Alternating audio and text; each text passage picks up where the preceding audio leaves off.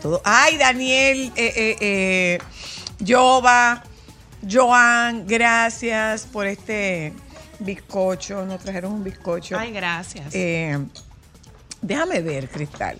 Busquemos los guantes, los guantes Ay, que yo quiero. Busquémoslos, por favor. Para poder enseñarle. no, eso no aparece ver, ni en Amazon. no, pero debe haber una fotografía de eso. Es que yo ni sé cuáles son los guantes que tú Que quieres. son los guantes que son como, ¿cómo, se, cómo eso se dice? Como de, de scrub, son como de peeling, esos guantes, que tienen como pullita, eso es lo que estamos buscando, ¿Cómo pero que no existe, no, sé, no sabemos cómo eso se llama. No sabemos cómo se llama. Saludos oyentas, buenas tardes, bienvenida. Eh, déjame.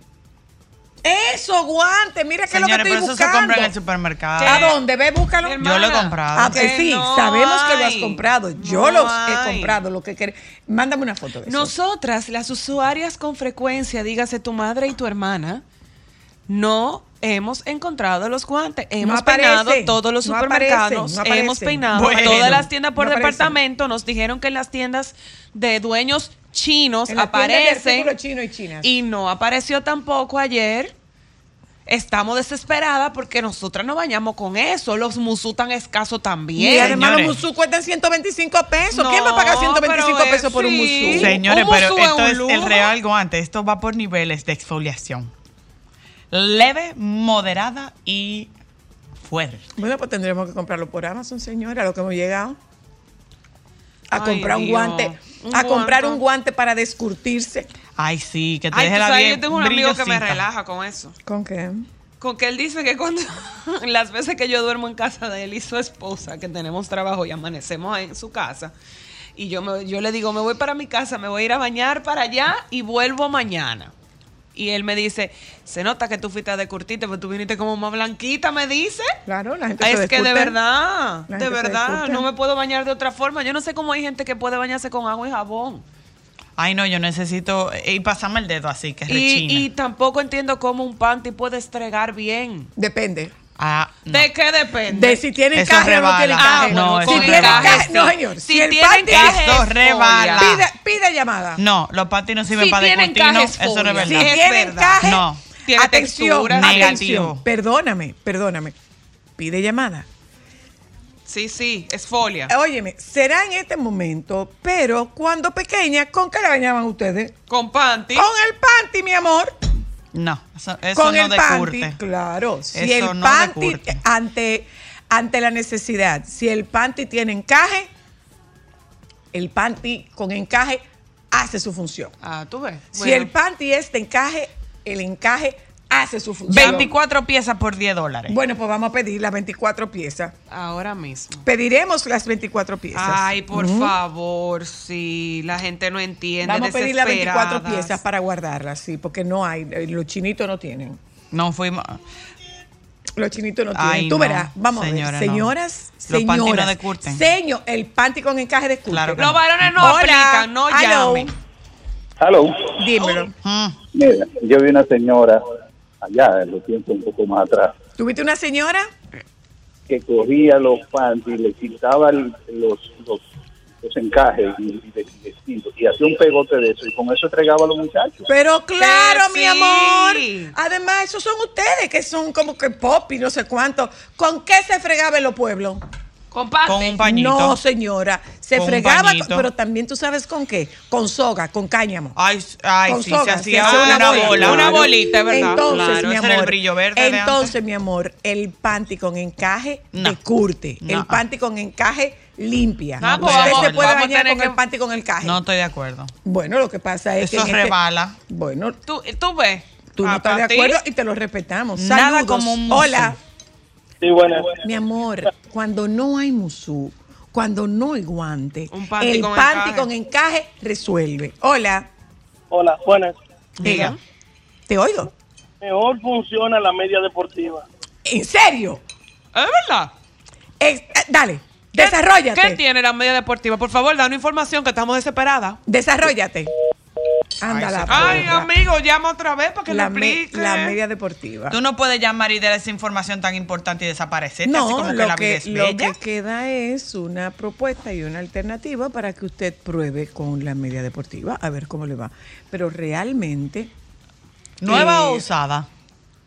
Ah, no, eso sí. No, es que no. Por eso que sabemos. necesitamos pero. ¿qué, qué tiene la media deportiva? o sea, ¿qué textura tiene la media deportiva? Perdón, perdón. Ámbar, Diga usted. en tu sano juicio. ¿quién va a coger una media nueva para bañarse? ¿Yo? si no me Ah, explican, sí. yo la cogería. Realmente. Tú. Claro. ¿Cómo que tacaña? Yo no soy la luna, yo no soy tacaña. No, no, no, sabemos que no. Yo tengo Hola.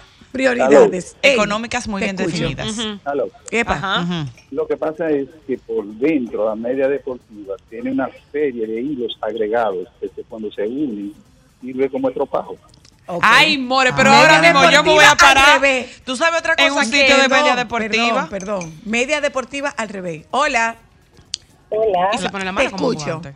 Buenas tardes. Yolanda. Yo vivo en Londres y estoy de vacaciones aquí ahora. Y estoy buscando los musú para bañarme, porque allá cuesta 10 libras, un, ¿Un musu? como 12 dólares. Sí, No, mi amor, Manita, llévate- pero tú tienes que llevarte una caja y poner este negocio. Mi amor, ¿Cómo que para tú bañarte? No, no se lo dejan llevar porque eso es un vegetal. Diantre. Una que semilla. no te lo es un vegetal, vegetal, mi amor, sí. es un vegetal. No, sí. pero Eh, digo, es una planta, mentira, no es un vegetal, es una planta, es una planta. Pero los en- están limpios cuando yo los he visto que los venden, pero no los he encontrado en los semáforos. En los semáforos, hace mucho ¿tú sabes que no por dónde? Mira, oye bien. En la oye 27 bien. con Núñez. No, En en la la Gustavo. 27 con Núñez y en la Gu- en la Gustavo Charles 27. Sommer y en la Charles Gustavo Sommer. con 27. En la Charles Sommer también. Pero norte ah, sur. listo, la Charles Sommer Este me oeste. queda más cerca. En la Charles. Sommer. Entonces tú, oye, ¿qué es lo que tú vas a hacer? Tú vas a conversar con los que venden ahí. Ajá. Y le va a decir, mira, necesito unos musú. ¿Cuándo viene el tipo de los musú? Y te lo gestionan. Ellos te lo gestionan, Hasta verdad. con el, con el DGC tú hablas. El ¿Cuándo que viene el de los musú? Y que me lo manden en un moto Uber que yo lo pague en mi casa. Exactamente. claro, Mira, mi manita, desde que tú empieces a decirle que tú vives en Londres y que No. eso cuesta ese dinero, No, ellos amor. van a entender todo lo que tú padeces y van a no, hacer lo lo van a cobrar más caro. No, amor. de eso, no, puede de información innecesaria. No puede decir que No. vive en un sitio. No, pues dile que vive en Londres y no aparece. No tiene que decir nada. Mira, yo no vivo aquí y ya. No vivo aquí y no lo veía el musú. ¿Dónde lo puedo conseguir? Ya, no hay que dar más información. Que por eso es que la gente se enreda por estar dando información de más. va ¿Pa' la qué lengua. te- qué- qué- ¿Por qué hay que ser tan dominicano? Sincericidio. ¿Por qué hay que ser tan dominicana? Que a usted le preguntan, eh, hace mucho que no venía y le pasan la historia, el árbol, el árbol genealógico y la razón por la cual, por qué se fue, cuándo vino. Dicho sea de paso, hijas, ustedes van a morir cuando yo les diga esto. ¿Qué pago? Y ustedes saben quién me contactó por Instagram. ¿Quién? La del tren de Holanda. Ay, more, pero eso fue hace 10 años. La señora del tren de Holanda me contactó por La Instagram. dominicana que andaba con el La- niñito. no, ella no andaba con ningún niño, ella, Ella no andaba, andaba sola. Pues ella lo hizo la vida. Ella andaba sola. ¡Ay, sí! Ella me escribió y me dijo, yo espero que tú te acuerdes de mí. Yo soy la hablamos Ay, dominicana. hija, ¿cómo olvidarte? Tú no hiciste el viaje a Ámsterdam tan divertido.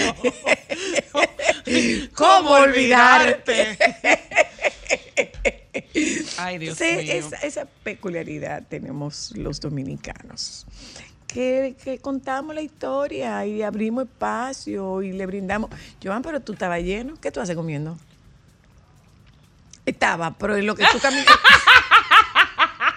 en lo que tú caminaste para acá, se acomodó. Muy bien.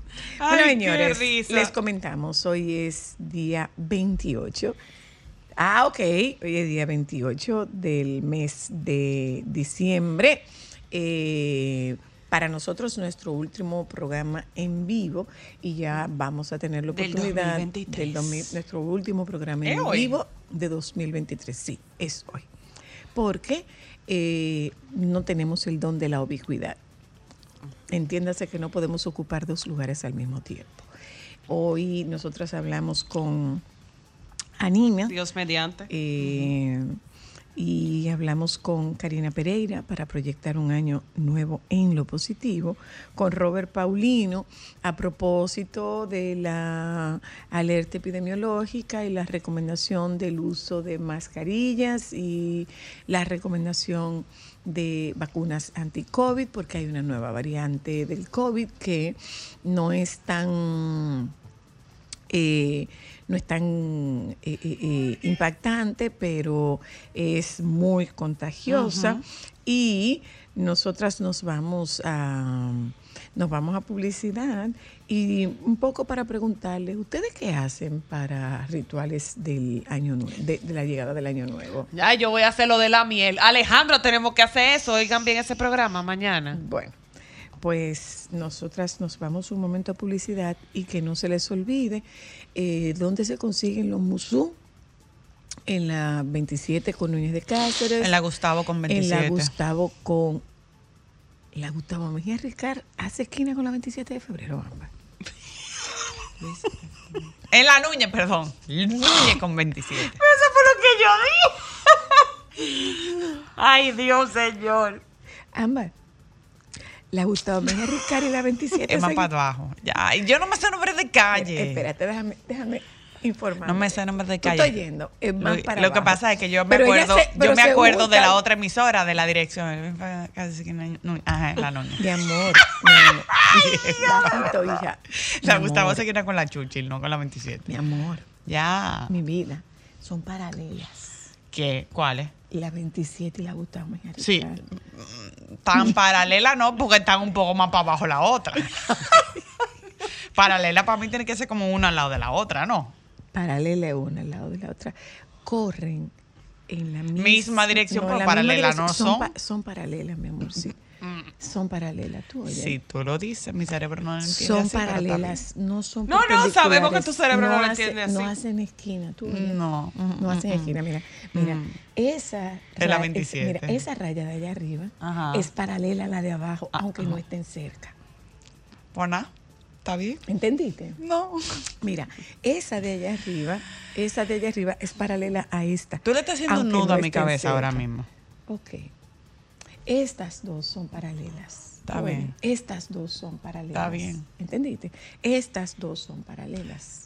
Aunque tú me lo quieras explicar, no tiene lógica para mí, pero está bien. Es que, mira, estas dos son paralelas. No tiene lógica para mí. No, no, no, solo para que sepa que la Núñez de Cáceres, que la 27 de febrero y la, y la Gustavo Mejía Ricard nunca se van a juntar. ¿Oíste? ¿Tú sabes cuál es lo que es lo que pasa? Que a mí, en realidad, en realidad, eso no me importa. Como yo dependo de Waze, por mí se puede juntar, no juntar, entrelazar, no entrelazarse, pelearse, divorciarse. Bueno, pues eso Hay es que lo saberse los es nombres de la calle. nosotros Yo no me la sé. Pero ayudaría, ayudaría, realmente sí, ayudaría, porque te ayudaría con un tema de la, del... yo no de- puedo para que me la cambien después. ¿Cómo hacen? No, no, aquí, puedo. Aquí la calle no se cambia, los nombres no se cambian así con tanta facilidad, pero te ayudaría. Y te podría ir a ayudar un poco a ubicarte y a hacerte más consciente del entorno por el que tú estás transitando y enterarte de lo que está pasando. Y no sé, no vendría mal enterarse de lo que pasa. a la- Pero no tengo esa capacidad, Sí, lamentablemente. tú podrías tenerla. Mientras otro conduce, tú puedes ir leyendo los letreros. No puedo. Ok.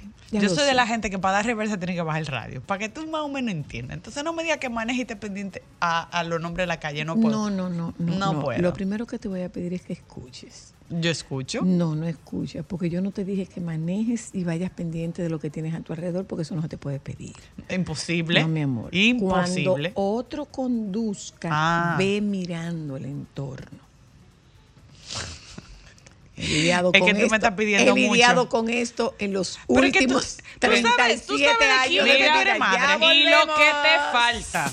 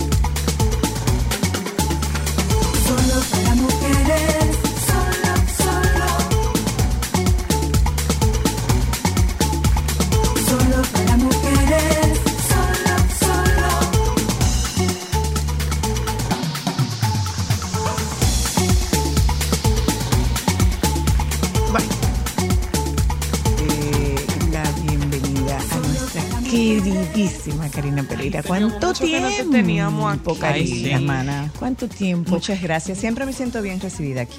Bienvenida Ay, otra Te queremos vez. mucho. Es la Gracias. Karina, mira, yo decía que este es un año tan difícil por los duelos colectivos, por las pérdidas colectivas y por las pérdidas sociales que de alguna manera representaron un impacto para, perdonando la redundancia, para la colectividad y eh, de alguna forma nos, nos mostró nuestras vulnerabilidades y eh, desató nuestros miedos. Entre esa, ese episodio de San Cristóbal, el tema de las inundaciones, o sea, Muchas apenas cosas. tuvimos tiempo de recuperarnos de lo ocurrido en noviembre de 2022, cuando comenzó esta cantidad de eventos que de una forma u otra nos conecta como sociedad y entonces como que tú te sientes como que tú te sientes retratado o sea hace un año difícil Sí, la verdad ha sido un año difícil Bueno, hace muchos años eh, yo escuchaba, ¿el siglo XXI será espiritual o no será? Y me parecía como algo así como un Como, poco ¿cómo así? fantasioso, sí, sí, ¿cómo así? Pero la verdad es que todo esto que tú comentas también ha servido para, para un despertar de conciencia. Y es indiscutible que todo lo que nos ha ocurrido, sobre todo después del 2020, ¿no? que estos tres años han sido los más, eh, eh, digamos que contundentes en cuanto a eso de estar presentes para lo que nos ocurre en cada momento y vivir plenamente, porque la verdad es que no tenemos ninguna posibilidad de controlar nada, No. absolutamente nada. Y, Y este año nos ha demostrado que es es así. así, y esta conciencia de que en cada salida eh, no tengo garantías del regreso, eh, nos hace estar más presentes también para la vida. La muerte O nos hace conscientes de la vida. Sí, debería. El llamado está, ¿no? Es un llamado. Y claro, el llamado requiere una respuesta. No todo el mundo responde y creo que también la manera en que se han vivido estos acontecimientos tiene que ver con la forma en que hemos estado respondiendo a estas invitaciones, que no son nuevas. Eh, solamente que cuando tú tienes una invitación y no das una respuesta, aquel que te invita seguirá enviándola. Persiste, claro. Exactamente. Y, lo, y hace el llamado cada vez más fuerte. Más fuerte. Eh, y de eso es que se trata, ¿no? Yo creo que también estos tiempos nos están haciendo la invitación a, a sensibilizar los sentidos. Eh, qué elijo ver, qué elijo escuchar, qué elijo saborear, cómo me alimento, eh, cómo me visto, ¿Dónde, dónde elijo dónde estar? quiero estar, ¿Dónde elijo no Exactamente. estar? Exactamente. Y esa sensibilidad eh, hace que los llamados sean sutiles. Porque cuando los sentidos están sensibles, todos los estímulos también deben responder a esa sensibilidad. Pero cuando tú tienes los sentidos adormecidos, cuando ves las cosas y las normalizas, cuando todo lo que escuchas te parece cualquier cosa, entonces los estímulos van a ser un poco estridentes. Y yo creo que eso es lo que está pasando. Eh, a mí me gusta siempre ver las cosas un poco optimistas. Y, y me parece que estamos viviendo también un tiempo muy interesante. Eh, eh, donde, donde tenemos más conciencia también de, la no forma, eh, por llamarlo de alguna manera, ¿no? A, ese espacio que ocurre después que no tenemos la materia física para, para ponernos en contacto o vincularnos. ¿Qué está pasando allí, no? El COVID nos preparó para eso también. Hay otras maneras de relacionarse que no son eh, cuerpo a cuerpo y todas esas tragedias también nos están acostumbrando a eso, ¿no? Eh, no postergar eh, la entrega de, de afectos sobre todo, estar más presentes para el manejo del tiempo. Eh, ¿A qué le dedico mi tiempo? Eh, implica eh, un- una escogencia de amor también.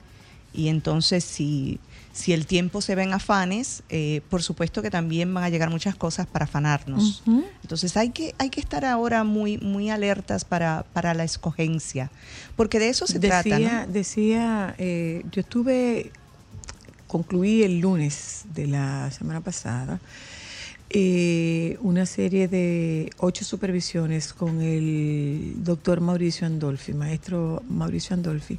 Y el doctor Andolfi decía que elegir es un privilegio del ser humano. Y él decía, elegir bien o mal. Pero elegir. Exacto. Elegir. Exacto. Eso es un privilegio. Y, ¿Tú sabes y no nos gusta hacer uso de eso, ¿no? Con relación a eso que tú estás diciendo, Karina, mira, nosotras tenemos que estar muy expuestas por nuestro trabajo a, a leer mucho y tenemos que tener acceso Qué a los medios. eso. Entonces, obviamente, sí estamos expuestas a estas malas noticias que son parte de nuestro trabajo, que tenemos que estar enteradas. Y yo he aprendido a hacer el balance. Yo he identificado cuentas que son específicamente de buenas noticias.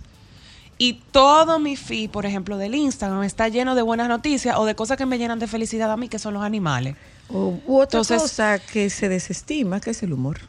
También el humor. Qué valioso es el Y, humor. por ejemplo, qué valioso ¿Y es sabes el qué? humor. Ahora que hablas de eso del humor, tenemos ayuda extra para el 2024. A ver. Ah, porque sí. el animal de poder del 2024 es el cuervo. Y una de las cosas que tienen los cuervos es un magnífico sentido del humor. Pero eso tiene una connotación súper negativa, el, cuer- el cuervo. Está mal visto. Según Sí, las malas sí, lenguas, está, ¿verdad? No, Pero está mira mal por visto, está Mira mal por visto. Es lo mismo que el gato negro. Ah. Claro, según las malas lenguas. Por Pero eso fíjate digo. qué pasa con el cuervo. El cuervo, primero, es el ave más inteligente Muy inteligente. en el planeta completo. El ave más inteligente Muy. es el cuervo. Y es el tercer animal más inteligente. Después, Y- ¿Detrás de quién? El Del delfín es el primer el mamífero. el- sí. El pulpo. Y creo que el elefante también. No, el pulpo. No, el delfín. El, el elefante de la mejor memoria, pero Sí. están el pulpo, el delfín y ahora el cuervo.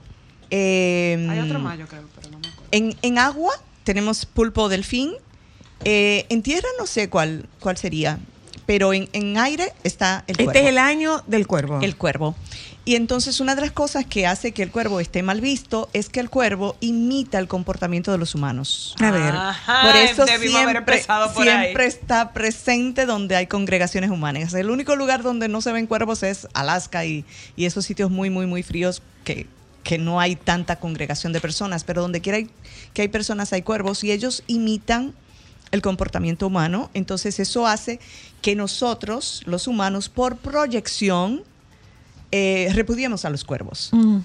Pero no es porque ellos sean malos realmente. Son muy sensibles, muy intuitivos, tienen muy buen sentido del humor, o sea, a los cuervos les encanta pasarla bien y son de los animalitos que están siempre haciendo bromas. Ah, pues, inclusive pues a ya los ese es mi animal favorito. Ah, Yo soy es un cuervo, chulo, entonces. es muy, muy, muy Ah, bonito mira, el cuervo. Y lo podemos buscar, por ejemplo, en los buscadores eh, Cuervo Animal de Poder o, o la eh, filosofía de los cuervos o en YouTube hay montones de, de videos de cuervos haciendo cosas muy, muy, muy interesantes y eso nos va a prestar eh, una energía como de disposición de poder estar bien dentro de lo que nos ocurre en el 2024. Ujú. Mira qué interesante. Que además es un año que, se plantea muy auspicioso. Ah, ¿en, en, en qué se plantea auspicioso? Primero en que ¿A nivel del planeta? sale, o- o- sa- salimos de un ciclo, A ver. eh, un ciclo de aprendizaje y adaptación que nos costó mucho.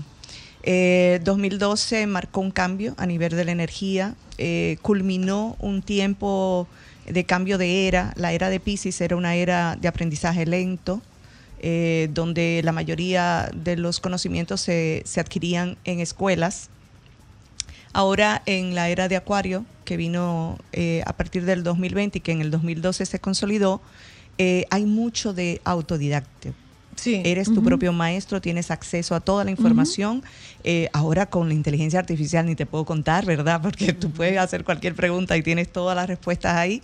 Y en esta época entonces lo que se necesita es esa capacidad de elegir y discernimiento que viene más que nada con la experiencia, no con el conocimiento que se adquiere a nivel universitario. Como o digo académico. yo, una de las grandes ventajas de acumular años. Exactamente, Una de las grandes, hermana. una de las grandes ventajas de acumular años no es solamente que te da trepito lo que el otro piense de ti, sino que tú tienes la posibilidad de disfrutar lo que está pasando con tu vida. ¿eh?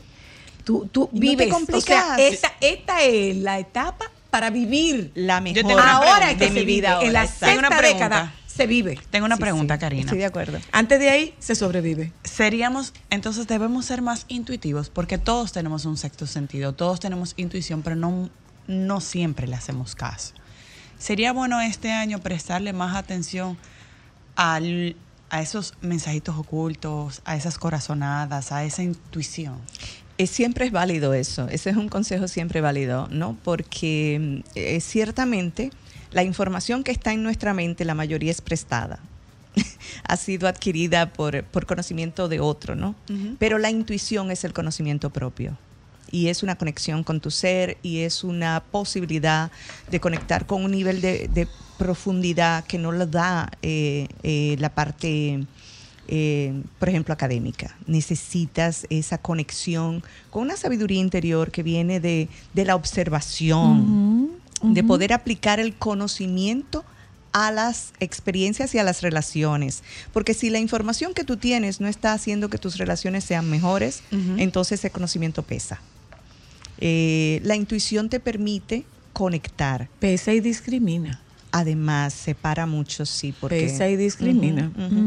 Es, es muy complicado, ¿no? Y De hecho, el mundo académico tiene, tiene también ese mote de, de, de frío, de, de no Elitista. agradable, Excluyente. elitista. Exacto, precisamente por eso. Porque, porque se centró en, en lo que se sabe y no en para qué sé esto.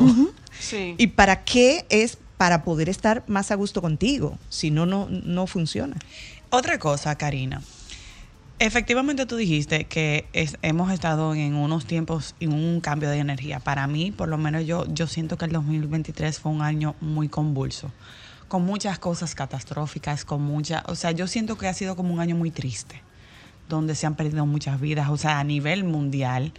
eh, Tienes tres viendo- días para cambiar de opinión. Del 2023. Sí, sí, sí. Es que yo siento que ha sido un año muy triste. Lo que pasa es Siempre que puedes han habido, en algo muchas, bueno. han habido muchas situaciones que nos han tocado de manera colectiva y eso nos ha resquebrajado. Y es que la energía colectiva ya es irreversible. Es irreversible. O sea, el, el- esta era y este siglo XXI es comunitario. Y esas soluciones individuales y esas experiencias como de apropiarme de lo que me pasa, esto es mío y lo que me pasa a mi hijo y lo que le pasa a mi trabajo, ya eso no es posible. Tenemos que verlo en, en- una mirada más amplia, que abarque más cosas y más personas. Y, y los eventos nos están llevando también a darnos cuenta de eso, ¿no? Eh, la vida no se trata de mí, la vida se trata del colectivo. Exacto. Entonces, los eventos así nos ponen en, Nos en están una posibilidad de darnos cuenta, esto le pasa a cualquiera. Y además iguala también, porque Eso, eso, eso, eso. eh, a propósito de, de- de- de que tú buscas eh, un rasgo positivo en esto, el rasgo positivo de esto es que estos eventos nos están humanizando. nos pasa a cualquiera. Nos están humanizando. Eh, eh, O sea, yo te digo, por el ejemplo, que murió ahogado en un carrito de hace 25 años y el que murió en el último modelo de un carro de alta gama es lo mismo. Entonces estas cosas nos están aplanando esas diferencias que creamos nosotros, ¿no? Va pasando Y está que muy bien. con, con estas, estas situaciones, esto- estas pérdidas colectivas, lo que ocurrió con las inundaciones, lo que ocurrió con San Cristóbal, lo que ocurrió con el paso a desnivel, yo no sé cómo les pasó a ustedes, pero a mí particularmente fue, fue que me desplomé. Impacta. O sea, o sea, lo que quiero es estar como resguardada en, en un espacio que para mí es seguro. Y de hecho, cuando nos anuncian eh, unas nuevas lluvias, yo no sé si ustedes se dieron cuenta que nuestra reacción fue de refugio. Sí, hay que recogerse, claro. Fue una reacción de refugio, o sea, de, de- déjame buscar dónde yo esté segura y dónde estén seguros los míos. Entonces, Totalmente. eh, eh, esa, esa es una visión, nos está humanizando, nos está quitando esa, ese escudo de superhéroe. Lo que decías de la vulnerabilidad al principio es sumamente valioso porque eh, de la parte de nuestra psique que nos puede poner en contacto con estar a gusto con nuestra vulnerabilidad y encontrar en la vulnerabilidad el La poder. gran fortaleza. El poder que Claro, tiene esa claro. vulnerabilidad es el corazón. Y estuvimos tanto tiempo en nuestra mente. Y la mente nos hace creer que sí podemos. Claro. Yo con eso puedo. Y, y me preparo y organizo y controlo y manejo y etcétera. Pero el movimiento que nos invita la vida en este tiempo es hacia el corazón y el corazón nos pone en contacto con la vulnerabilidad, con la sensibilidad, con la intuición y con la incertidumbre. Porque el lenguaje del corazón es el Es quizás, incierto. El tal vez, el no sé. Y ahí, como tú dices, eh, dejarme guiar por el movimiento, ya sea un resultado de una decisión buena o no. Pero el movimiento en el corazón es de escoger, es de elegir, es de hacer uso de eso, ¿no? Y es un poco eh, permitírnoslo. Es permitirnos. No pasa nada. mira, eh, eh, yo tengo, yo trabajo con, con mi sobrino, que es médico psiquiatra en México, y volviendo, recuperando un poco el tema del humor para irnos a, ese, a esa visión desde lo positivo. eh, nosotros no nos damos cuenta de qué tanto valor tiene el humor, incluso para romper grandes entuertos en pareja. Para una recomendación de John Gottman es eh, frente a una discusión en la que aparecen los famo- sus famosos cuatro jinetes de la del apocalipsis, él te dice, rómpelo con humor. O sea, eh, una broma, te apartas sin Sí. evadir, te apartas y luego reconectas. Pero por el otro lado, hay una, o sea, hay una prescripción, que no es recomendación, una prescripción del ejercicio físico y de la meditación. Confirmado Así y es. comprobado, la meditación tiene poder curativo. Sí. Y es maravilloso No por todo sí lo que está sola, pasando, ¿eh? por supuesto. No vaya usted a creer que yo tengo un cáncer y yo medito y se me curó el cáncer. Es, es, es un coadyuvante, pero cada vez es menos la resistencia de muchas personas a meditar. hacerlo, sí, porque, porque se asociaba ese tipo de prácticas con eh, religiones orientales. Exacto. Y entonces había una separación Si no la de creencias y, y sobre todo el- la gran cantidad de personas que pertenecían a grupos religiosos. O sea, si meditas eres raroso, eres New Age o eres no sé qué, o, o crees en cosas que no, no, no son válidas, ¿no? Pero ya lo estamos viendo, como tú dices, más desde el punto de vista de la validación científica. Es una prescripción, no una recomendación. Yo te estoy hablando porque mi, mi sobrino, médico psiquiatra, prescribe meditación. Sí, sí. No es que te la recomiende, es que te la, te la receta. Y muchos sacerdotes ahora están haciendo referencias también de, de personas que les consultan y ahora los están refiriendo a estos métodos que antes eran mal vistos por la iglesia. O sea que eh, estamos en un tiempo interesantísimo también, porque ciertamente tenemos muchos desafíos, pero tenemos más recursos también. Sí, Sí, claro. y más Entonces, permisos. Poder utilizar la cantidad de herramientas que están disponibles y, y poder darme cuenta también de que no puedo definir lo que me pasa y no tengo ningún control sobre lo que ocurre, pero siempre tengo la posibilidad de elegir cómo respondo. ¿Cómo, cómo responde, cómo me siento. Exactamente. Y entrar en contacto con eso y permitirme sentir lo que siento, no importa Eso. lo que sea, Eso. eh, también me pone en sintonía con eso, de manera que hay una amabilidad que se da en la vida cuando tú estás siendo íntegro y sincero.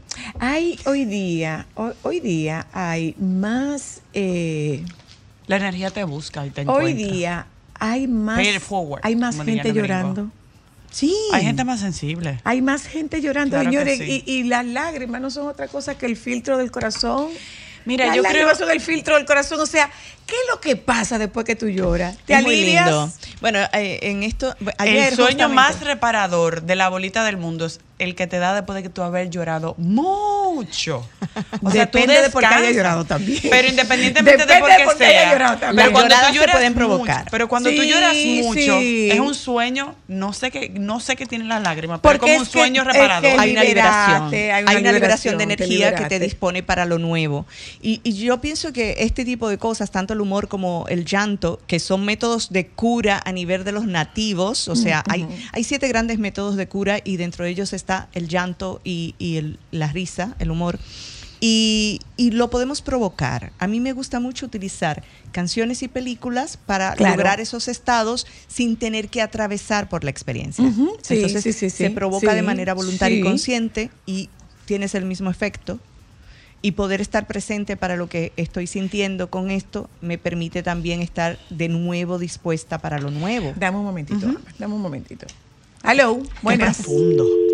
Sí, Yo quisiera sí, que habláramos una poco- conversación profunda, Eh, eh, pero es una conversación, pero qué lindo, es una conversación hermosa. Sí, claro. Hola, Sí. hello, Buenas. te escucho. ¿Cómo están? Muy bien, gracias. Un venturoso año para todos. Amén. Amén, Igual para igual. ti, cariño. ¿Cómo estás tú? Voy caminando, Bueno, Qué linda. hacia allá vamos. sí, eh, escuchándola a ustedes, me acuerdo muy bien en mi proceso de- del decálogo del doctor Montoya, por un lado, pensar poco, sentir mucho y moverse siempre, por lo del ejercicio. Y por otro lado, lo de las lágrimas. Eh, la gente mm, le dice a uno en el proceso de duelo como el mío, eh, no, no llores tanto y es todo lo contrario. Yo le explicaba a mi mamá el alivio que uno siente cuando ha llorado mucho, como decía Ámbar. Sí, sí. Y no es que uno se lo propone, pero si las lágrimas vienen, hay que dejarlas salir. Claro, pero es eso, De es eso se que trata. liberas, es que libera. ¿Tú sabes cuál es uno de los grandes, una de mis grandes adquisiciones de este año? El Eso es bueno. permiso, el Ay, permiso, el permiso, o sea, el permiso para decir no quiero, el permiso para decir estoy triste. Mira, el 24 yo tenía una, una, era una avidez por tener contacto con mi mamá. Y Cristal me dice, mami, ¿te pasa algo? Le digo, estoy muy triste, me hace falta mi mamá, me hace falta mi mamá. Y eh, viví una experiencia tan hermosa ayer. La, la señora que trabaja con nosotras en la casa perdió a su mamá hace, ¿qué? 10 días. Sí. Probablemente hace 10 días que perdió a su mamá. Y yo le digo, Sí, justamente, vamos, justamente hoy, hace 10 días. hace que 10 perdió días, y yo le digo, tenemos que prenderle una velita. Un ritual que yo tuve de mi mamá. eh, De toda la vida. no es una, no, o sea, no es que, no es que yo entienda, La trae con que prenda no la es que vela. yo entienda que necesita una luz para que le iluminen el camino. No, no, no. Esa es mi forma Es de yo ofrenda, decirle, es una ofrenda, ven para acá. Y cuando yo enciendo la velita, dice ella, ¿qué está pasando? Le digo, ¿qué pasa? Dice ella, yo estoy erizada, le digo yo también. Ay, qué lindo. Yo estoy erizada. Démosle la bienvenida a esas dos viejas. Qué lindo eso que, que mencionas, ¿no? Me, me trajo un recuerdo de una película muy vieja, Ghost. A Ghost. claro, claro. Cuando Whoopi Goldberg eh, lo abraza Ay, y, sí, y- representa al marido. Porque de eso, de eso se trata, ¿no? En el momento en que entramos en contacto con una energía, con una fuerza y estamos conscientes, ¿no? De que no hay diferencia entre la forma y la no forma. Eh, eh, San Pablo lo decía en Hebreos, ¿no? Todo lo que ves viene de lo que no se ve. Sí, Entonces hay- esa conexión. Wow. Y cuando estamos allí en intención de quiero entrar en contacto con mi mamá, quiero sentir a mi mamá, me hace falta mi mamá, se encontrará el medio. De repente, un abrazo que recibes de otra persona y tú Un dices, olor. wow, como me abrazaba mi mamá. Justamente así hacía, me agarraba por la nuca y me pasaba la mano por el pelo. Y, y tú sabes O que un ella se olor. está manifestando. O un olor. O un olor, Un olor. o esta canción Sí. que Una canción, viene, un amor. o alguien te hace el Una regalo. imagen. Sí. o un bocadillo que era O lo que ella te preparaba, o en sueños se pueden hacer esos Sí. encuentros. Pero el medio llegará siempre que la intención se exprese.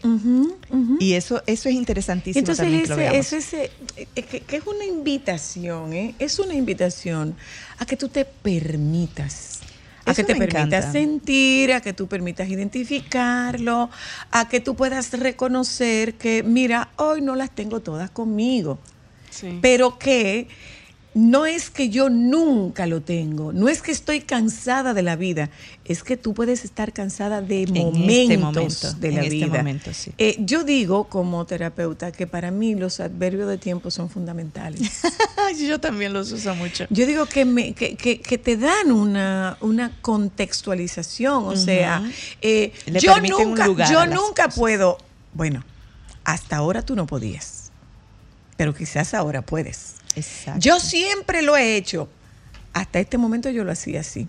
Probablemente puedo comenzar a hacerlo distinto. Entonces, es como que te da una contención. A mí me ha dado muy buen resultado. Es Y buenísimo. me ha dado un excelente resultado que lo comparto.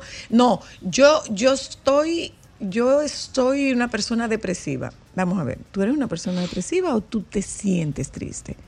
Que tú puedas establecer una diferencia a partir de que tú hagas un contacto con lo que tú estás sintiendo aquí y ahora, que te lo permitas. Me da miedo, es que es con todo y miedo. Eh, Porque el miedo no le vamos a decir que no. Y está muy bien. El, el permiso eh, es el lenguaje del amor, realmente. El amor es permiso. Cada vez que tú sientes eh, que algo no debería o no tendría que ser o que tiene que, eh, ya estás en, en- en el campo del ego, de la separación, Ujú, ujú. porque el amor es permiso. Eh, si tengo ese sentido de culpa o de angustia porque necesito hacer un trabajo y realmente no tengo ganas, lo que quiero ver es una película, el amor dice, está bien, permítetelo. Ujú. Ve la película y vas a ver que en el tiempo que queda, yo te voy a dar la respuesta que necesitas para ese trabajo que vas a hacer. O sea, cuando te das el permiso, el amor te acompaña. Mientras que cuando te pones esa cortapisa Pero de es que hay que aprender a ser, que- hay que aprender a ser generosa consigo misma. Hay un concepto que a mí me gusta mucho, que viene de, de Oriente, se llama Maitri, y se trata de benevolencia contigo misma, Indulgencia. de compasión, de verte a ti como si tú fueras alguien a quien amaras.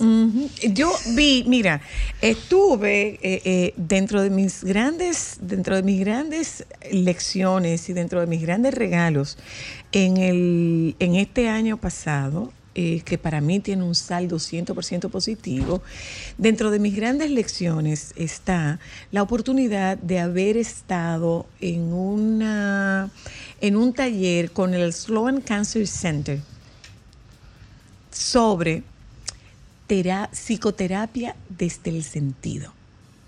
¡Qué ¿Mm? belleza! Hablaba con relación al cáncer no como una enfermedad catastrófica, porque no es cierto que un diagnóstico de cáncer es una define, catástrofe. no. O sea, tú tienes un 80%, el 80% de las personas con cáncer sobrevive, dependiendo de cuándo es eh, Sí, detectada. que son más- Dicen, dicen ellos, estas son estadísticas del Sloan Cancer Center.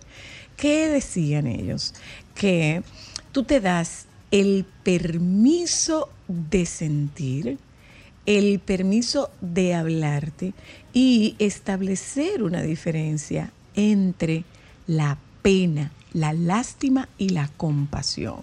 Porque tú tienes que ser compasivo contigo. Así es. que es una persona que tiene cáncer, ¿qué le digo? Probablemente tú no tengas que decirle nada. Probablemente lo que esa persona necesite sea que la escuches. Y no ¿Cómo hay te, no, necesidad de hablar. ¿Cómo te ayudo? ¿Qué puedo hacer por ti? Entonces, eh, eh, eh, vamos caminando hacia, hacia eso, hacia establecer una diferencia. El, el mundo necesita compasión. que es una forma distinta a cómo nos estuvimos relacionando e identificando en el pasado. Porque las personas que eran sensibles, que eran vulnerables, que estaban no claras, que, que vivían en la incertidumbre, eran vistas como débiles Exacto. y eran vistas como personas que, que no, que no, no tenían lo que se requería para, para, tener el, éxito del mundo como lo conocimos. Y ahora estamos viendo todo lo contrario. Estamos viendo cómo la inteligencia del corazón, de la sensibilidad, de la apertura, del, de- del permiso, es lo que te está permitiendo estar mejor. Tú sabes que era lo que este decían tiempo. en el Sloan. Tú sabes lo que decían. no es que trates a los demás como te gustaría que te trataran. No. Trata a los demás. Trátate a ti como tú tratas a los demás. Y no es, no es que te, no es que te traten como, como tú los tratas, es que te trates Como lo- Como lo como estás tú haciendo los con la gente que tú dices que Y quieres. tú te darás cuenta, tú te darás cuenta de la diferencia cuando tú eres buena contigo. Y ser buena contigo no es ser egoísta. Y no hay nada malo en ser egoísta. La, dif- la dificultad está en el, es cuando te tornas egocéntrica. Y es que tenemos esa, esa mentalidad, ¿no? Que en la forma está de que cuando te doy algo a ti, yo tengo menos. Pero en el amor no, no ocurre de esa manera. El amor es lo único que mientras más das- más tienes, más. Porque siempre retorna a la fuente. Entonces es maravilloso eso. Karina querida, que, que es un Qué gusto. hermoso. Tú ves, Dios mío. este es otro regalo. Claro. Este es otro regalo de fin de año. Perspectiva de nueva para el verdad que sí. 2024. Este es otro regalo de fin de año. En conclusión, Seamos cuervos. Vive. vive. Seamos cuervos. Vive, entérate de lo que está pasando contigo. Entérate de lo que está pasando en tu entorno. ¿Cuántas veces tú coges un camino y lo único que estás mirando es que el motorista es imprudente y no te das cuenta de, pero cortaron la mata de trinitaria que había ahí? Te regalan un amanecer espectacular y tú lo que estás pendiente es de a esta hora hay tapones. hay que ser indulgente. ¿sí? Eso se, se trata la cosa. Y tenemos tres días todavía. Todavía nos quedan Todavía tres tenemos días. tres días para organizar este cierre de año y poder ver esto de un buen modo. Gracias, Karina, querida. Gracias no te nos pierdas tanto. No. Eh, nos vamos un momento a publicidad. Regresamos de publicidad. Sepan ustedes que hay aquí una alerta epidemiológica. ¿Qué tan válida es esta alerta epi- epidemiológica del Ministerio de Salud Pública? ¿O será para que no los cojan asando batata como han ocurrido en ocasiones anteriores? Ya volvemos.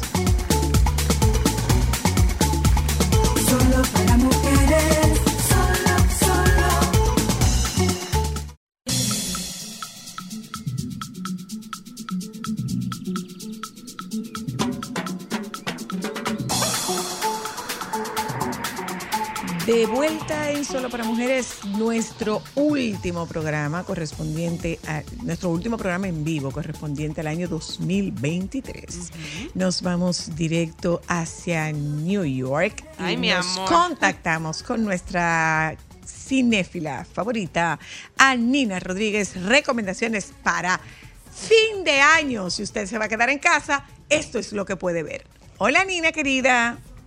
Hola, mis queridas. Feliz Navidad y casi feliz Año Nuevo. ¿Cómo están ustedes? Igual para ti, cariño. Cuéntanos sí. de, de New York. ¿Qué tal tu experiencia? Ah, New York está bastante bien. Este invierno en particular, las temperaturas están bastante Manejables. agradables. Manejables. Sí, súper, súper manejables, súper agradables. Parecería que estamos, como dicen los norteamericanos, en un Indian Summer. Es un verano indio, es lo que se llama cuando en invierno las temperaturas son tolerables. Eh, estamos hablando de que se han mantenido entre 10 y 8 grados durante día y noche, 8 grados centígrados de los que tenemos allá. Wow. O sea que está bastante, bastante deliciosa la temperatura. Temperatura de caminar. Constanza Valle Nuevo. ¿Entre cuánto? No, Constanza está más, al- más bajito. en Más cuatro. bajito, tiene- porque Valle, yo vi que Valle Valle Nuevo Nuevo está en en- menos dos. Eh, amaneció, dos. amaneció escarchado Ah, Valle pues tú- Nuevo. pues tú estás en temperatura de Constanza. algo, por Sí, favor. sí, sí, temperatura por de favor. estar en Jarabacoa o en Constanza, Ah, mira 10, qué 8 bien. grados. Muy bien. Súper bien. Lo que dicen Súper agradable. es, lo que dicen es que Nueva York tiene dos años sin un copo de nieve. Es correcto. Mis hijos querían ver nieve, pero no se le ha dado todavía en el No, viaje. no, ya señorita. veremos qué sucede. Cuéntanos, cariño. Ponle una ¿cuáles película son de esa tus- que tú vas a recomendar, que la vean ahí. ¿Cuáles son tus recomendaciones, Anina, querida? Bueno, yo me atrevo a recomendar que, que hagan un repaso de, de lo mejor del año. Quienes no han visto las películas más taquilleras del año, pasen por su streamer favorito. Están prácticamente todas las películas ya en las plataformas de streaming. Digamos que las tres películas más taquilleras del año, en, el mismo orden que les voy a dar, son la película de Barbie, que recaudó 1.85 mil millones de dólares. Luego Super Mario Brothers con 1.35 mm, 350 mil millones de dólares. Un- 1.350 millones de dólares. Wow. Y entonces luego Oppenheimer, que se quedó en 965 millones más o menos. Son las tres películas más taquilleras del año. Se Eh, quedó, se quedó. se quedó, se quedó. Digo, y digo, oye, no, y, y- y vuelvo y repito, Oppenheimer es una película que se benefició 100% de la estrategia de mercado de Barbieheimer. Ujú, Si no sí. sucede esa estrategia eh, de redes sociales, la película hace lo que hacen las películas que generalmente terminan nominadas a los premios Oscar, que son películas más serias, películas quizás un poco más profundas.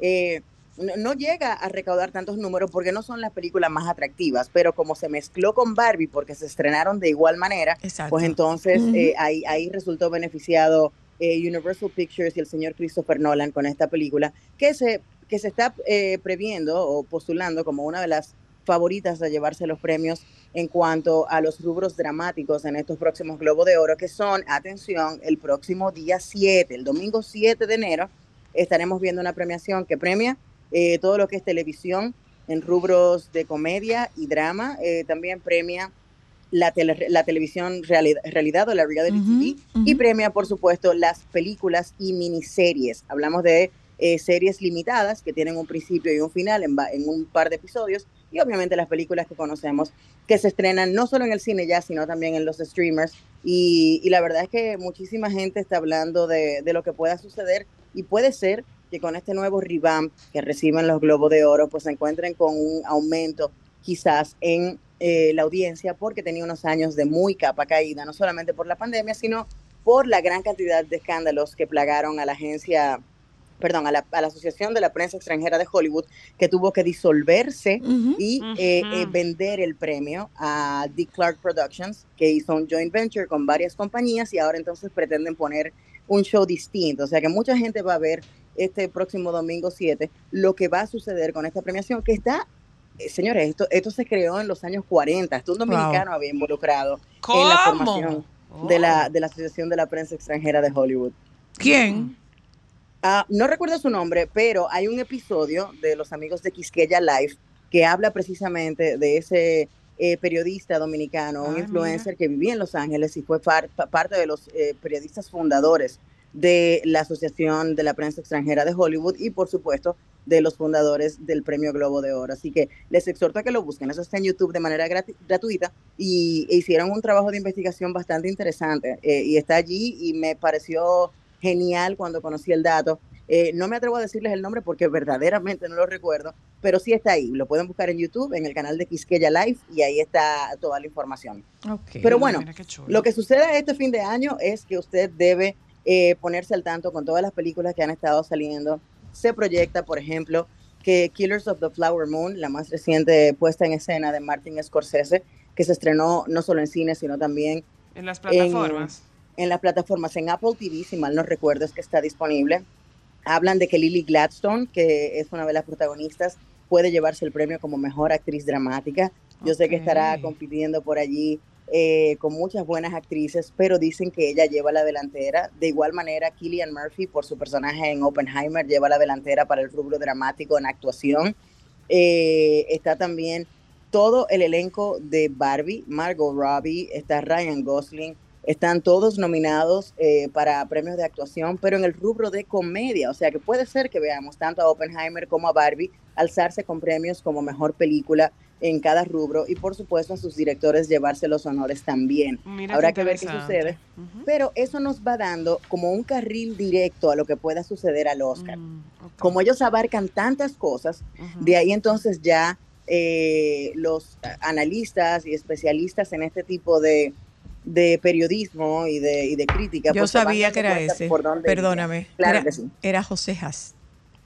José Haas, ahí Sí, está, sí, sí, es cierto. Yo sabía que era Ese José Haas. Lo estoy buscando. Eh, terminaba sus eh, terminaba sus intervenciones diciendo José Haas, Haas, Haas. Ya, perdóname. O- eh, ese perdóname. señor, ese señor forma parte Lo de una imitaba historia que Coquín, sí, sí, sí, claro. Estoy viendo, estoy que viendo terminó aquí. este año. Lamentablemente. Eh, pero sí, eh, la verdad es que em, yo siento que, que van a ser unos premios interesantes, siento que el hecho de que tanta gente tenga la oportunidad de sentarse en su sala y a través de las plataformas de streaming poder ver todas las películas y todas las series que están allá afuera eh, presentándose y que eh, terminan siendo nominadas, pues les da quizás un poquito de empuje al hecho de que la gente esté interesada en saber si su serie favorita o su película favorita se lleva el premio y entonces estén pendientes. Este asunto de ver premios es algo de generaciones pasadas. Hablamos de la generación de los boomers, de los generación X y quizás de los millennials más, más viejos, pero hubo un gap, hubo una brecha entre generaciones. Y anoche justamente en una conversación con, con unos amigos me enteré que la generación Z también está viendo mucha televisión precisamente por la incidencia, eh, la incidencia, perdón, de las plataformas digitales. O sea que puede ser que este año veamos una temporada de premios diferentes. Ya pasó la pandemia, a pesar de la huelga de escritores y de, y de Ujú. actores que hubo, todo el mundo está como pendiente de ver lo que pueda suceder. Y eso se debe eh, en gran parte a la magia que tuvo este verano y este fin de año con, con fenómenos en la pantalla muy distintos. Digamos que Sound of Freedom fue una película que rompió barreras en cuanto a las recaudaciones en Mm. Estados Unidos. Ujú. No está nominada a nada, no, hay No. que buscar nada en esa dirección, pero sí en cuanto a lo que pudo lograr siendo una película que se hizo con fondos eh, prácticamente de crowdfunding y todo eso y el éxito que obtuvo en la taquilla y el gran fenómeno Taylor Swift, por supuesto, con Ay, la puesta en escena Tour. del, del Eras Tour. Hay una nueva categoría, escuchen esto, porque aquí es que Ah, viene sí. el mercadeo y se mezcla con los premios. Hay una nueva categoría en los Globos de Oro, hay dos nuevas categorías. Una que premia el mejor especial de stand-up comedy. Van a estar premiando directamente a los comediantes que en las plataformas han encontrado un espacio donde presentar sus shows eh, y ellos van a tener su propio premio. Y hay un premio al mejor blockbuster con reglas muy Ay, claras. qué La chulo. película, Mm. La película o el documento que nos presenta en audiovisual en la pantalla grande tiene que haber recaudado 150 millones de dólares a nivel global y 100 millones de esos solo en los Estados Unidos. Entonces vamos a ver películas como eh, Super Mario Brothers, como Barbie, como el Mm. The Eras Tour, que van a estar nominados en la categoría de blockbuster. Hubiera sido un año fantástico para las películas de superhéroes, pero este año justamente se cayeron y no pudieron pararse jamás. Entonces hay que ver lo que pueda suceder, pero sí hay una nueva categoría que va a ser muy atractiva para las personas que les gusta ver las películas más llamativas del año y las más recaudadoras. O sea que hay mucho que ver en estos próximos días, en las próximas semanas, eh, que tiene que ver precisamente con lo que vamos a presenciar la noche del 7 de enero en la nueva entrega de los Globos de Oro. ¿Y en la local qué podríamos ver? ¿En el cine local? ¿Que tú Eh, recomiendas? creo, yo creo que en el cine local todavía hay algunas de las películas que se han estrenado en última instancia. No sé si la película Maestro, que es de Bradley Cooper, que está disponible en Netflix desde hace un par de semanas, no sé si está también en la pantalla grande. Dicen que, que es una gran obra, em, sobre todo de actuación para personas como, como eh, Florence Pugh, que está, no, perdón, Carrie Mulligan, que es la coprotagonista de Bradley Cooper. Dicen que se le cayó un poquito la bola en esta película, pero eh, es una, una gran pieza, eh, está muy bien hecha y puede que, que esté disponible en los cines locales. Sé que todavía Killers of the Flower Moon eh, y las películas que se han estrenado recientemente están en los cines locales. Si son de las personas que disfrutan más el formato de la pantalla grande, hay oportunidad de ver alguna de estas películas todavía en la pantalla antes de, de ver la premiación. Así que adelante a revisar la cartelera y a ver qué. Y a qué ponerse al día. Te mando un beso, sigue disfrutando Besos y feliz año Feliz nuevo año para nuevo, ti. Daniela. Fin de año. Bye. Feliz 2024 para todos. Igual Bye, bye. para ti. Bye bye. Chao. Vámonos un momento a publicidad. Regresamos de publicidad. Está con nosotros el doctor Robert Paulino. Con el doctor Paulino nosotros hablamos sobre esta nueva. eh, estamos hablando de una nueva variante. Es una nueva, es una nueva variante. Bueno, de eso hablamos. Eh, nos cuidamos, no nos cuidamos. Ojo, hay un nuevo frente frío. Estos cambios de temperatura pueden elevar el nivel de riesgo y hay lluvias anunciadas. Y escasez de ¿Eh? medicamentos. Ya volvemos.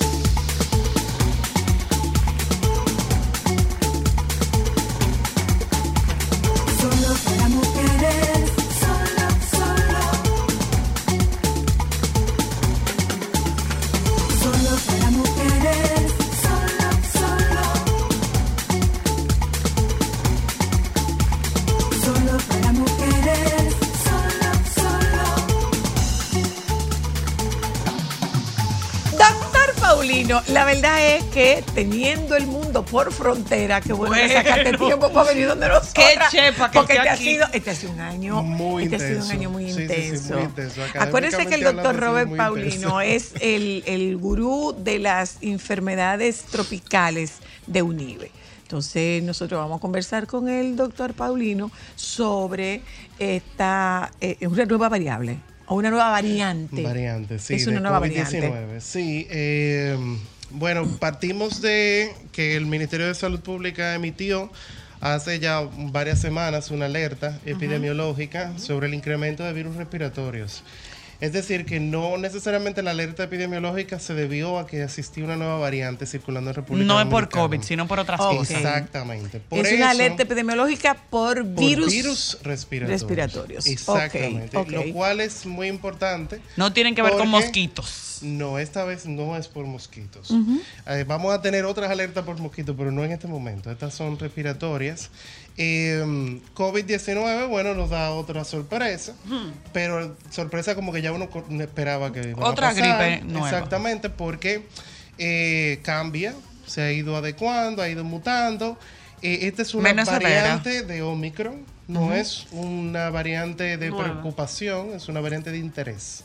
Una variante de interés, de acuerdo a la Organización Mundial de la Salud, eh, se clasifican en aquellas que tienen la capacidad de transmitirse más. O sea, pero que es más necesariamente- la Son letales o la pero gravedad no es tan- necesariamente están asociadas con hospitalización. Pregunta, doctor. Pero antes de esa pregunta, eh, eh, doctor, eh, lo- las secuelas de esta variante. Las secuelas de esta variante todavía no se pueden estimar, pero sí se, sí van, sí se espera que sean como la de Omicron. Eh, igual que COVID. Recuérdenos Sí, esas, eh, esas son- secuelas. Generan un, un síndrome multisistémico que se le conoce como post-COVID o COVID prolongado, que está asociada con una exacerbación, o sea, un incremento de manifestaciones clínicas asociadas al sistema inmunológico. Aquellas personas que tienen eh, predisposición o que tienen antecedentes reumatológicos van a desarrollar una activación de, de trastornos reumatológicos. Personas que tenían historia o que tienen mayor predisposición o antecedentes comórbidos de problemas respiratorios, pues van a tener cronicidad de esa dificultad respiratoria. Ok, doctor, eso está O sea, muy bien si usted estuviera en Bávaro en un congreso. Dígalo para el que, que va a tener un roco Dígalo, Quiere roco. decir- dígalo para el que va manejando. Quiere doctor. decir que eh, COVID-19, aunque nosotros lo hem- hemos normalizado en los últimos años, eh, asociándolo a que eso no nos va a matar, sí sigue generando eh, secuelas. Inclusive Omicron lo ha estado haciendo y sus subvariantes también. Por lo tanto, que te dé no es una buena idea. Eh, Ok. eso debemos de, de- de tratar de evitar lo más posible a que la infección pueda ocurrir si lo podemos prevenir. Ok. Por lo tanto, eh, no, no, no, no quiero que la gente se alarme pensando que nos vamos a morir con Pero como que se ale- pero al sí que se principio, alerte. Pero sí tenemos que saber que eh, después de que le dé va, va a tener secuelas. Mi pregunta, en base a esto, como están llegando tantas eh, variantes nuevas de COVID, vamos a tener que volvernos a vacunar. Se está conversando ya tener una vacuna con la misma frecuencia, por ejemplo, que la influenza o todavía no.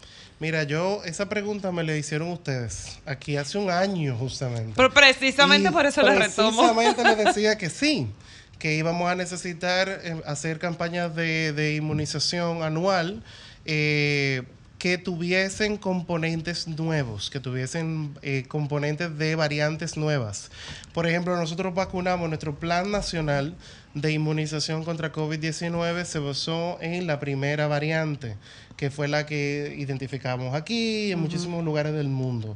Pero eh, hace más de un año ya se aprobó una vacuna bivalente que tiene, además de la, de la variante ancestral, también La- tiene la Omicron. Omicron. Ok. Quiere decir que eso debía de ser parte de nuestros esquemas de vacunación.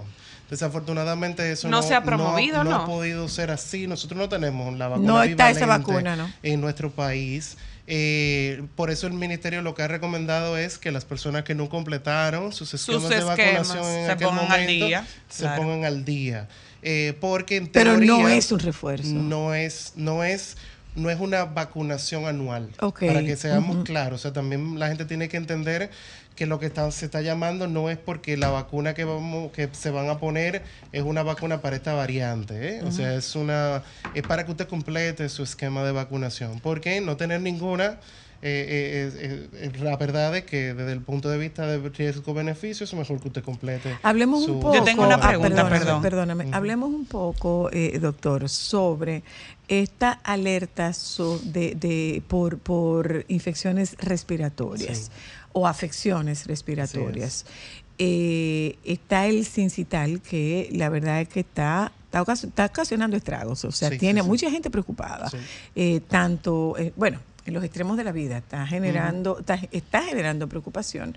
Y nosotros tenemos un cambio de temperatura que es un cambio de temperatura significativo porque nosotros venimos de 35 grados y la temperatura ha descendido en ocasiones 7 grados, baja 28, Y vuelve y sube baja otra vez. 23, baja 21. Así es. Entonces esos choques de temperatura sí tienen una incidencia en el desarrollo de estos cuadros. Y el sereno. Sí. En nuestro, afecta. El famoso sereno. Vamos a poner el cerebro aparte, que lo, lo vamos a, lo vamos a desglosar un poquito, que tiene que ver mucho con cultura nuestra. Eh, la, nosotros vivimos en el hemisferio norte y, y hay estacionalidad de ciertos virus que se dan. COVID-19, y es importante que la gente sepa, no ha demostrado estacionalidad. Ok, O sea, ah, ok. hasta este momento, por eso es incorrecto decir que el COVID es endémico. El COVID no es endémico porque no cumple lo que se describe como endemicidad. La endemicidad se asocia a un número de casos sin importar el lugar en el que esté, va a llevar un patrón estacional. Por ejemplo, ustedes ven que cada cierto tiempo... La influencia. Tene- exacto, tenemos influenza o tenemos dengue durante un momento específico del año en el que incrementan los casos. Pues COVID-19 ha- se ha incrementado en el hemisferio sur. O sea, Chile en estos momentos tiene un incremento en casos de COVID, Australia también, que están en verano ahora mismo, y nosotros en el norte. O sea, que no tiene todavía una estacionalidad. Así que el cuento todavía de COVID va a ser un poquito más largo. Así que no nos desesperemos con eso. Respecto a influenza, virus sensitivo respiratorio y metaneumovirus, que es uno de los que, ¿Quién? Ese otro que se ha incrementado. superhéroe. No es nuevo, no es nuevo, son virus viejos. Que ya Solo lo que ellos se pusieron Lo de que moda pasa es que ahora. no- como el virus sensitivo respiratorio, probablemente ustedes no Para mí eso no existía. mucho de Yo eso. decía que Son virus vintage, de colección, de archivo. No, ese virus, sin- ese virus sincitial respiratorio, ese tiene que haber sido el famoso Kosovo. Eh, Sí, porque sí, está, está, está relacionado con lo que en el mundo ocurría en ese Sí, momento. claro. No quiero Sí, sí, sí. sonar grotesca, No. pero extrañamente esta gripe se ha quedado solo en gripe mala y no se haya vinculado con uno de los conflictos bélicos eh, Sí, hay muchos en- fenómenos, en, eh, en Gaza o en. Rusia, Sí, exacto. sí. Sí, sí, sí, Porque sí. cuando lo de Kosovo era un conflicto en conflicto en Kosovo. Kosovo, Sí. y a, la- a esa gripe en ese momento que Exacto. debe haber sido ese virus incitial. Bueno, MERS, que es otro coronavirus, se incrementó durante los ataques a Libia. Y eso también, es- o sea, la geopolítica tiene mucho que ver. Eh, probablemente uno de los de, la- de las grandes preocupaciones está en lo que ha estado ocurriendo en Palestina con el incremento de casos respiratorios y también en Ucrania. O sea, hay, hay posibilidad de que, claro, y vivimos en un mundo interconectado. Así que lo que pasa de un lado pasa aquí. Entonces, respecto a la, a la influenza, la influenza, bueno, desde agosto Empezó de este temprano. año eh, empezamos a ver un incremento en el número de casos de influenza y de hecho la campaña de inmunización de influenza inició más temprano que todos los años. En República Dominicana empezamos a vacunar en septiembre. Quisiera hacer de ahí este una año. pregunta, eh, eh, Robert, hacer Sí. un paréntesis específicamente en el caso, por ejemplo, de la influenza. Hay muchas personas que acuden a centros de vacunación privados. Sí, Porque, no entiendo por qué, sí, sí. aquí el tema de la vacuna de la influenza, el seguro solamente te la permite una vez al año y tiene que ser al año de la que tú pusiste la pasada. Pero Que si la temporada absurdo. está empezando antes, Es un absurdo. sí. porque aquí las vacunas llegan supuestamente a partir de septiembre y es como de septiembre a noviembre más o menos que la gente se vacuna. Sí, sí, sí. Entonces, ¿qué es lo que está pasando, Robert? Estos virus pueden convivir, por ejemplo, una persona le puede dar COVID, influenza y sin citar juntos. Todo junto. O el sincital y la influenza pueden estar juntos. Podría, podría ser, porque los mecanismos de transmisión son los mismos, eh, pero es muy poco, muy poco común, es muy poco frecuente. Es como dengue y zika y dengue y chikungunya. Hay una cuestión que se llama competencia eh, de transmisión que se da entre los mismos virus. O sea, cuando un virus eh, agrede o está dentro, reproduciéndose dentro de una El célula, otro no tiene ca- en- y el otro no tiene espacio. Entonces, como Ok. no tiene espacio, la carga viral del otro no es tan El que alta llega como- primero es el que se desarrolla. Exactamente. O sea, la cadena de transmisión se da más en aquel que llegó primero en un momento. Y Mira por esa razón no vemos esos patrones como tan frecuentes. Que no ocurran, eh, eh, no, no estamos diciendo que no vaya a ocurrir, puede ocurrir, ¿eh? Pero es muy raro. No deberíamos Una- preparar una mejor, Robert, sobre todo en el caso de la influenza, porque yo recuerdo cuando Mateo estaba pequeño, Sí. de hace 5 o 6 años para acá, estamos teniendo para esta época crisis de que no hay eh, pruebas, que Sí. no hay medicamentos. Sí. Hay que hacer alguna campaña, tenemos que prepararnos diferente. Mira, lo, no, yo lo que creo es que yo soy la dijo algo hace un tiempo cuando yo estuve aquí la última vez que estábamos hablando de dengue. Es qué estrategia de comunicación es que estamos utilizando. O sea, que, que es que no lleva, y yo no sé, eso no es una cuestión de ahora, eso es una cuestión de muchos, mucho tiempo. Es que no llevamos la información adecuada. Es que si en agosto teníamos disponibilidad de la vacuna de influenza, aquí todo el mundo debió saber que estaba la vacuna de influenza disponible. Y aquí la gente no sabía O sea, es dónde ir a vacunarse. No, No, sabía. Y todavía sabíamos que no estaba en la escuela. No ¿no? sabía Entonces, dónde ni ir el plan de vacunarse. vacunación. Yo creo que tenemos, eh, tenemos que comunicar mejor. Y yo te voy a decir una porque cosa. es gratis, es gratis. eso La es gente como- pensaba que era solo funciona, privado. No, Y no, no, funciona muy bien. Los centros de supuesto, vacunación claro. funcionan Pero muy tú sabías que, que, que estaba dentro de, del, El de la programa opción- Esquema. del esquema gratuito, porque mucha gente Sí. piensa que solamente a nivel Sí, sí, privado sí. que se Bueno, consigue. espera, yo lo sabía por la relación de amigos que Exacto. están en ese mundo, por eso yo lo sabía. Pero puede ser gente realmente, no, por- bueno, pero por eso te digo, Exacto. yo lo sabía porque tengo ah, contacto con personas que están en ese mundo, pero a nivel general eso no se comunicó adecuadamente. Exacto. Sigue habiendo una falencia en la comunicación. A propósito de ese tema de la comunicación, volvemos a usar mascarillas, no usamos mascarillas, evitamos los conglomerados. Eh, ¿Cómo los, no- los cómo que se van de viaje, Miren, ¿qué deben tomar eh, en cuenta? Como, como la circulación de virus respiratorio ya tiene varias semanas, eh, los que nos reunimos en Navidad, pues muy probablemente ya se infectaron. Y vamos a tener una cadena de transmisión Ahora, para el continua 31. Para el 31 y principio de años. Así que no nos encontremos extraños que vamos Que a tener un casos. incremento en el número de casos. Eh, lo importante es la responsabilidad individual que tiene cada persona eh, en, estos, en estas situaciones. ¿Por qué? Porque medidas colectivas no funcionarían en estos Ya no. momentos. Deben de ser medidas individuales. Usted tiene síntomas respiratorios, usted Guárdese. usa mascarillas. Y guárdese, por favor. Vamos a ver, ¿cuáles pueden en ser esos síntomas, doctor? ¿Cuáles casa. son esos síntomas que no sean atribuibles a que me resfrié por la, por la brisita? Por el Eh, sereno. por el sereno. Eh, a propósito, el sereno no causa ni facilita la transmisión de virus respiratorios. Ok, bien. Nada que ver. O sea, eso no tiene nada que ver con virus ni nada por el estilo. O sea, si usted se va a infectar por la mañana, se infecta por la mañana. Si se infecta con la brisita de la noche, también va a No ser. Y en el caso, por ejemplo, entre de personas que ocurre la transmisión y por esa razón, si usted tiene fiebre, usted tiene malestar general, usted tiene nariz eh, con secreciones o usted tiene congestión nasal, use mascarilla. y en el caso, por ejemplo, tenemos que volver al aislamiento de pasarse siete días trancado en una habitación. No, porque tanto influenza como COVID va, va a tener un periodo de manifestaciones clínicas eh, entre 3 a 4 días. O sea, que hasta si usted bajado. utiliza, claro, si usted utiliza eh, mascarillas, usa buen aseo y reduce sus contactos, usted no va a transmitirlo. Y es muy importante que la gente sepa que aunque usted no sienta nada, usted puede infectarse. Por favor. Ok. Y que usted puede Tiene llegar a visitar a su abuelita y su Sí. abuelita es la que se va a morir por culpa suya. Así que le- eh, tenemos que también pensar a nivel colectivo. O sea, es lo mismo que pasa con el tema de las vacunas. Yo no me voy a poner una vacuna más porque a mí no me pasa nada. Yo tengo un buen sistema de defensa. Ajá. Su sistema de defensa, qué bueno, por Es factores suyo. genéticos, qué bien, porque usted se alimenta bien, porque usted es joven, ¿eh? no le pasa nada, pero a sus familiares sí, a sus niños sí. Y sus eso es importante, creo que en una ocasión conversamos aquí también, que los niños no desarrollaban manifestaciones complicadas por COVID-19 y que podían transmitirlo, pues hoy sabemos que aunque no desarrollan las manifestaciones de complicaciones, sí tienen secuelas. Y que la mayoría de las secuelas, en un estudio, un metaanálisis que se publicó esta semana, eh, eh, eh, indagando justamente sobre los efectos eh, colaterales que tenía la infección por COVID en niños no vacunados, eran del sistema nervioso central.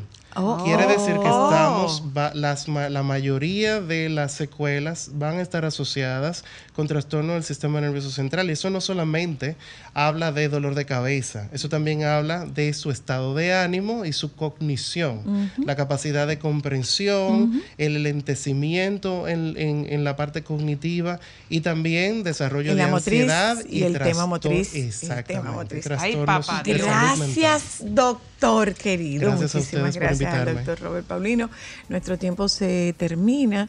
Eh, nosotros nos volvemos a juntar con ustedes el próximo día 2, martes día 2.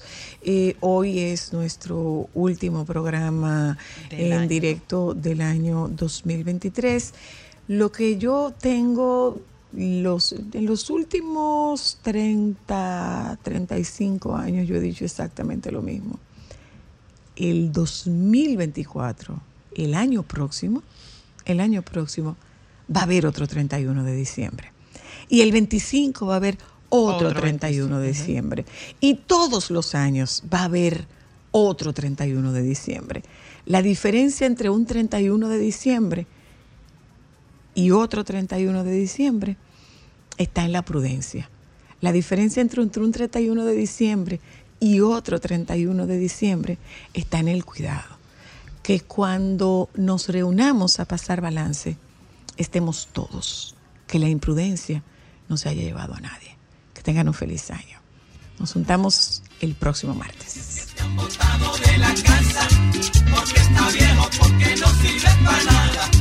Las cosas viejas como tú las botan, más si saben que otro llegará. Pero no llores y échate un trago, que yo te recordaré por los platos de felicidad en tus días yo pasé.